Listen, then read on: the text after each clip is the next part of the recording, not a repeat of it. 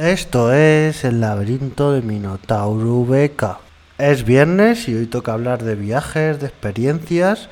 Y hoy voy a hablar de un viaje que hice hace justo dos añitos en una zona natural y histórica espectacular en una zona de España que muchos desconocemos, porque es esta zona que se suele decir la España despoblada, con muchos pueblecitos que no tienen apenas habitantes, pero que tienen una zona patrimonial que merece mucho la pena visitar, que es la zona de Soria, toda la provincia de Soria tiene una riqueza cultural y una riqueza de naturaleza que vamos. Claro, yo este viaje lo hice junto a mi madre y es unos viajes de una agencia que vamos, se llama, eh, esto no es publicidad ni nada, pero bueno, por mencionarlo no pasa nada. Es la agencia de circuitos Danubio, que lo bueno que tiene esta agencia y este tipo de viajes, que, a ver, yo muchas veces soy más de la aventura, de ir con un viaje que me lo organizo yo solo, veo las cosas a mi aire y es más tranquilo todo. Pero luego tienes también la opción de ir con eso, con una agencia y te llevan en autobús y lo bueno que es que ellos te llevan con un guía de la propia agencia, que es el, que te va llevando de un sitio a otro y luego en el sitio donde tú viajas hay un guía local, que este guía es el que ya te enseña el sitio en sí.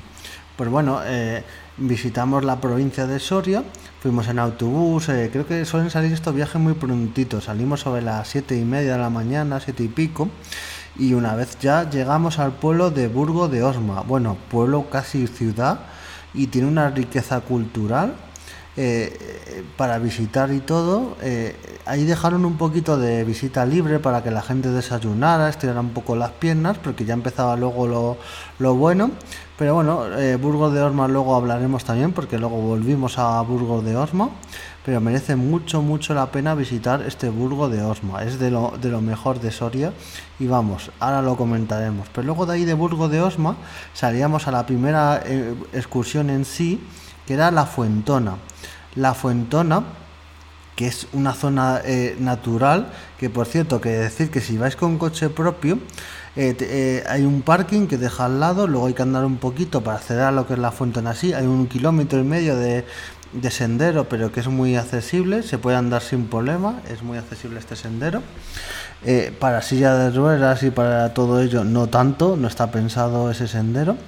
Pero bueno, está bastante bien y eso, vale 4 euros el parking. Si queréis ir con vuestro coche particular por, por 4 euros, podéis dejar el parking. Nosotros como anécdota contar que fuimos con, este viaje organizado y luego le costó muchísimo, muchísimo para poder aparcar y salir al autobús, que la dejó en un sitio donde realmente no se podía y ahí le costó muchísimo, muchísimo. Tuvo que hacer más, más maniobras que Fernando Alonso, así que ahí, ahí le dio duro.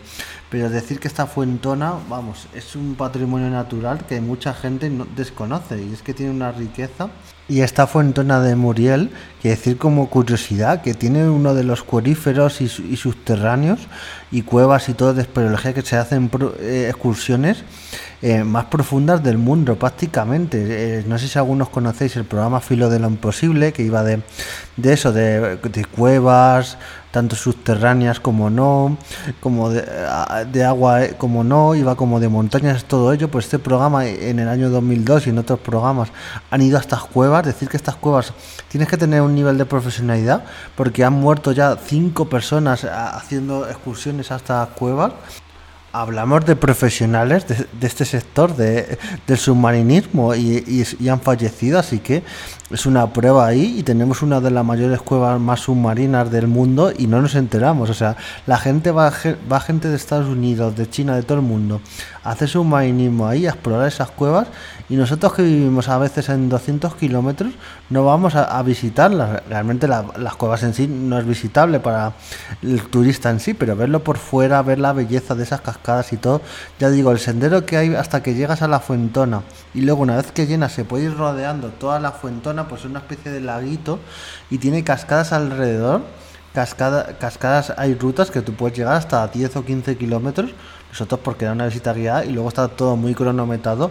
No puedes tirarte ahí toda la mañana, pero si no, hay cascadas alrededor de la propia fuentona y merece muchísimo, muchísimo la pena. También decir que antes de esta fuentona eh, paramos en otro sitio donde nos donde nos enseñaron la vegetación de la zona, nos explican un poco, o sea, bastante bien. La guía que era, que bastante maja, esa guía estuvo en todo el día, en prácticamente en toda la excursión estuvo y fue muy atenta, muy maja. Y bueno, ya una vez que vimos la Fuentona, pues ya partimos y vamos a una de las cosas a mí que me hacía más ilusión, que es Catalañazor. Catalañazor es un pueblo medieval en pleno Soria y tiene una riqueza cultural decir que entre otras cosas es conocido por la leyenda de Almanzor, Almanzor este general famoso de, cuando acaba ya el imperio, el imperio califal de Córdoba, pues este general que se supone que perdió ahí una batalla, que perdió su tambor, este dicho que se suele decir de en, en donde Almanzor perdió su tambor fue en Cantarenazor pues luego tú estudias un poco la historia y todo ello y, no, y no fue verdad, pero bueno, estas leyendas de la historia y sobre todo de la época de Reconquista, para dar un poco de fuerza enérgica, se contaban estas batallitas y bueno, Cataña Azor, que fuimos también con la guía, nos explicó todo el pueblo, tiene una riqueza, eh, tiene cosas para visitar, por ejemplo el castillo, es castillo solo subir arriba y ver todas las vistas también te cuentan su historia, pero solo con ver las vistas a lo alto del torreón merece la pena. Esos escalones que hay que subir. Un castillo medieval muy bien conservado, por ciento. Y merece muchísimo, muchísimo la pena. Luego tomamos los típicos torrenos de allí de Soria y tomamos algo más allí en, en los bares, que son bares prácticamente que solo abren en fines de semana a los turistas que van por ahí por la zona. Entre semana no hay prácticamente actividad en el pueblo. Nos explicaron que este pueblo vive prácticamente del turismo, a ser un pueblo medieval y que se conserva prácticamente la arquitectura medieval de muchas calles y todo ello, pues viven de ese turismo medieval. Yo lo compararía con Sigüenza, que Sigüenza también es un pueblo así medieval. Y es muy comparable, que vive sobre todo de, los fines de semana de la gente que va a turistear y a un poquito a gastronomía a comerse unos torrenos y a ver también el castillo y a ver todo lo que tiene este catalañazor, que es muy recomendable de visitar.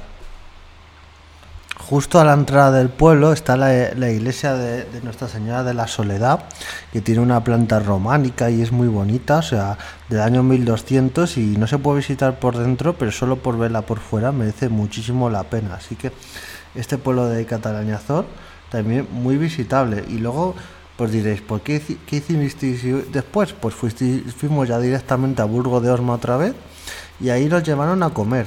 Lo que digo de estos viajes organizados, que suele tener la comida incluida, entonces tú eh, ya en el precio ya va incluido y ya te despreocupas, vas a sitios que suele ser a menú que ya tienen ellos concertados. Si tienes alguna alergia o algo, tienes que avisarlo para que ellos te pongan otra cosa. Pero eh, te ponen menús con agua, vino, pan, o sea, es bastante completo. Y yo de las veces que he ido con, ellos, tanto viajes de un día, que este es el viaje de un día, viajes de fin de semana o viajes de verano, Semana Santa, pues la comida son bastante copiosas, o sea, no suelen comer mal.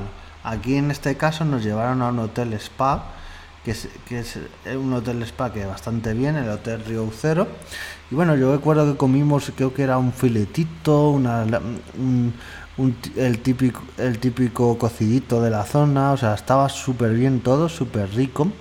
Y ya lo que pasa en estos viajes, que a mí a veces me gusta y a veces no, es que te dejan tiempo libre.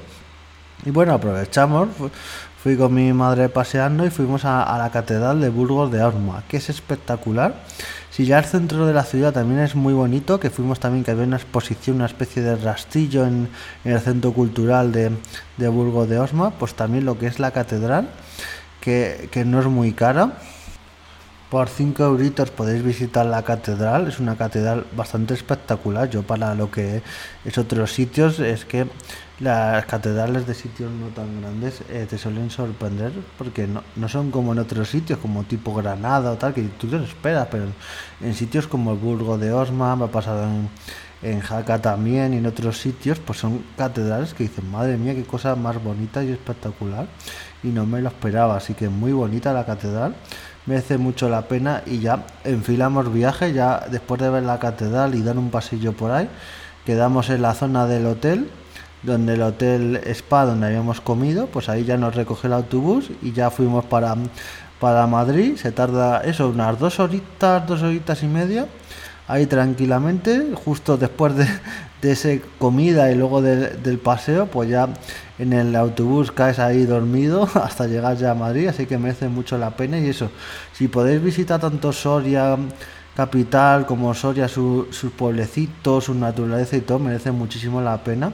Y así vais a estos pueblecitos, Catañazor merece la pena, pero otros pueblos también que hay que merece bastante la pena. Y estos pueblos que tienen poca población lo van a agradecer esta gente que vaya a este turismo sano, como digo yo. Turismo de naturaleza, de ver naturaleza, de andar, de cultura, de ver eh, patrimonio histórico, que lo tenemos bastante. Y para acabar, decir como anécdota que nos contó la guía, que querían, tenían una estatua de Almanzor en el pueblo. Entonces, pues esta cosa a veces que está viendo de cierta ideología, a veces eh, pues quieren quitar la estatua de Almanzor porque dicen que hizo mucho daño a los cristianos. Entonces digo yo, pues entonces toda la estatua del Cid Campeador, que, que Cid Campeador batalló entre otros, batalló a las órdenes de Alfonso VI de Castilla, pero también a, a las órdenes del rey de la taifa de Zaragoza. Entonces les quitamos todas las estatuas al Cid Campeador, como, como también mataba a Cristiano, pues o, o, a todos o no. Entonces esto me parece un poco, Almanzor es una figura crucial de la, de la época de Al-Ándalus, de, de, esta época de la península ibérica, y empezar a quitar estatuas porque sí, porque no, porque mató a uno a otro, pues es un poco caer en mirar la historia con los ojos de hoy. Entonces yo creo que Almanzor es una figura importante, si no fuera por el la leyenda que hay en torno a él, no se visitaría Catalañazón, entonces me parece un poco algo, algo, una ocurrencia política que hacen los políticos, los historiadores no la hacen. Así que, bueno, os recomiendo eso, que hagáis turismo, visitéis cosas, nos vemos en el siguiente podcast y adiós.